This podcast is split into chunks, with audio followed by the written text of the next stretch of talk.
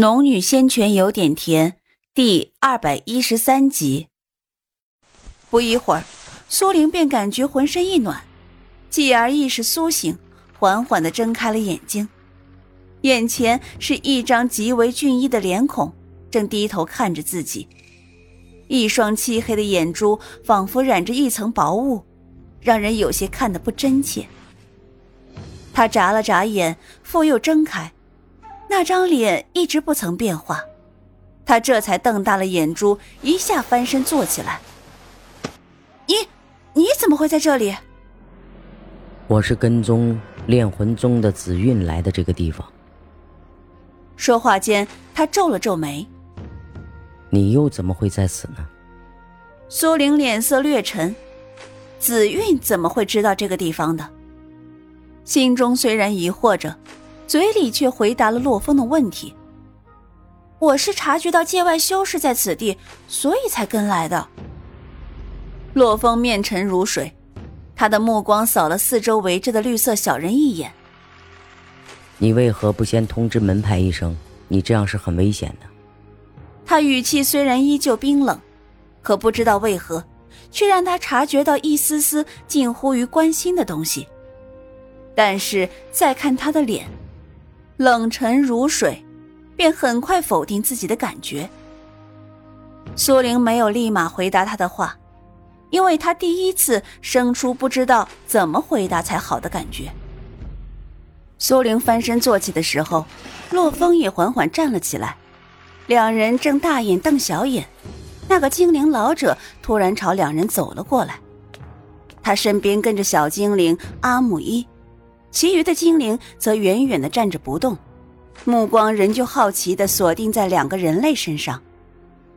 精灵老者走过来，只有他脚踝的高度，需要使劲仰着头才能看到洛风的脸。高大的人类，你能不能蹲下来？我看着你实在是太累了。精灵老者对洛风说道。苏玲好笑的看了洛风一眼。洛风好看的眉轻轻动了一下，然后才依言缓缓的蹲了下来。他见到苏玲在一旁偷笑，目光微微一闪。苏玲毫不避讳的看着他笑，因为看到他吃瘪的模样十分难得。要知道，洛风从来都是天之骄子，到了这里却被精灵嫌弃，看他太累。精灵老者没情趣研究两个人类的神态表情。当洛风蹲下之后，便捋了捋几乎看不见的胡须。外来的人类，你们既然救了我的孙子以及我的族人们，我可以暂时信任你们。那么，你们能够告诉我，你们是怎么找到这里来的吗？苏玲看了洛风一眼，洛风也看着他。苏玲停顿了一下，才转头对精灵老者道：“我们是跟踪一些修士进来的。”修士，是上面那些死去的恶毒的人类吗？老者语调变得有些激愤。苏玲知道，老者指的是那三具已经死透的界外修士，于是点了点头道：“嗯，是的。他们是怎么死的？”老者尚不及说话，阿姆伊却抢着道：“那些人杀了不少我们的精灵。”还把他们的精灵之魂抽走了，要不是爷爷出手，会有更多的精灵死在他们的手中的。老者这才走上前来。阿木已经告诉你们了，人类，这一次看在你救了我们精灵的份上，我放过你们。不过，现在你们该离开了。说着，就挥舞着白色的树枝，似在做法。洛风无动于衷，苏玲却变了脸色。抱着赤金兽，大呼一声：“等等！”精灵老者并不理会他，嘴里还在念着什么。阿母一见苏玲着急，似乎真有话说，连忙扯了扯精灵老者的衣袖：“爷爷，等一等，再听听他们说什么。”苏玲见精灵老者的动作略略停顿，立马说道：“那些外界修士到这里，就是为了寻找你们巫族，达到不可告人的目的。”我是来帮助你们的，若你们赶走了我们，未必能抵挡那些界外修士。老者沉声一笑：“所有来此的人类都被我们消灭了，我们不需要你们的帮助。看来这精灵老者还是不相信自己。苏玲有些着急，眼珠直转，最后目光落到了洛风身上，使了眼色让他快些想主意。洛风看了他一眼，在他着急的目光中缓缓低头，对那老者道：“你确定所有来此的人类都已经被你们消灭了？据我所知，在我之前，他之后，还有一个分神期以上的强者进入了这里，你见过他吗？”对。苏玲立马接过话头：“不只是他，界外修士一共有几十人，你们不过才杀了三人，余下的连影子都未见到。你们若是现在赶走了我们，就少了两个帮手。”精灵老者听到这话，老脸上神色一凝，动作也迟缓下来。渐渐的，本来空中出现一团漩涡状的光晕，眼下也渐渐消散了。你们说的可是真的？苏玲点头，千真万确。不瞒你，那些人是这颗星球外的修士，而我们是这颗星球上的修士。他们来此目的不单纯，所以我们是为了把他们赶出去才会来到这个地方的。从某种意义上说，我们其实是一条战线上的。我帮你们也是在帮我自己，而你们也的确需要我们的帮助。苏玲说了一长串，精灵老者却似乎没听到，脸色沉重，半晌才摆手道：“阿木叶，你在此看着他们两人。阿图，你带精灵骑士跟我走。”说完，便不再看苏玲和洛风，转身便与那个叫阿图的，带着几百名精灵离开了这里。而阿姆伊则还站在原地，仰头看着苏玲。人类，你，你说的可是真的？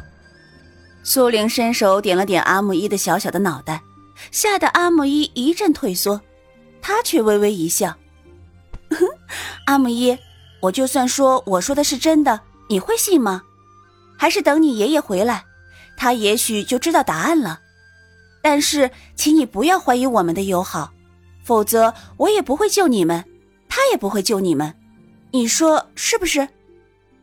阿木一小小的眉毛拧了起来，显然苏玲的话让他动摇了，相信了。但爷爷的话还在耳边回响：人类是丑恶的，不能信任的。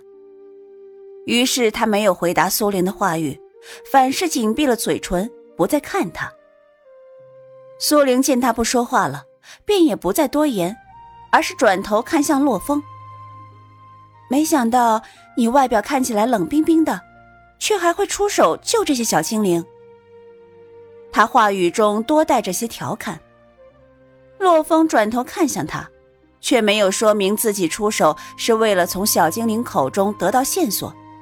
没想到这些小精灵如此防备着人类，救了他们，却根本问不出什么东西来。但此时他也不好解释。因为阿木伊能听懂人类的话语，苏玲只是为了调侃才说那句话，也没指望洛风会回答。于是，在众多精灵的看守下，苏玲盘腿坐着，怀中抱着赤金兽，微闭了眼，昏昏欲睡。过了不久，听到一声细微的声音在说话：“喂，人类。”这只庞大的灵兽真的是你的宠物吗？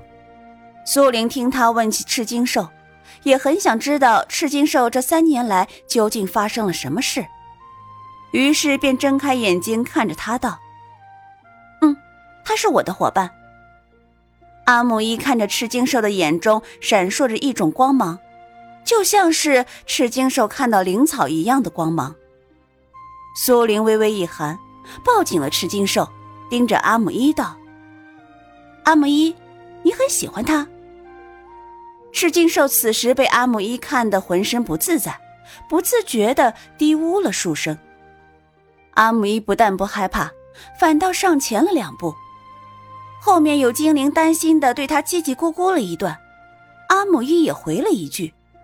苏玲自然听不懂，阿姆伊依旧朝前走来。走到他脚边，然后费力的爬上了他的腿。他是只了不得的灵兽啊！阿姆一盯着赤金兽的道：“哦。”苏玲还未发觉，赤金兽除了吃还有什么了不得的地方，于是疑惑的问出了声。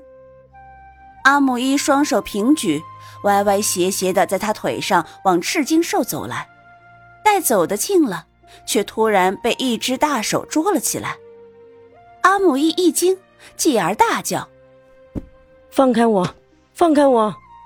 苏玲也有些诧异的看着洛风。但见洛风只是轻轻的捉着他，并没有接下来的动作。但洛风的举动却激起了本来就严阵以待的精灵，不多时，一颗颗绣花针朝洛风刺来。洛风抬手一挥，全数落到地上。阿姆伊没有危险，于是也停止了喊叫，端坐在洛风的手掌心，对下面的精灵道：“我没事，别动手。”大个子人类，你为什么要捉住我？阿姆一仰头看着洛风好看的脸。你，你是男的？他十分平静的说着。阿姆一一副完全不解的模样，抠了抠头顶。我是男精灵。苏玲却突然爆发一阵哈哈大笑声，阿姆伊更加不解了。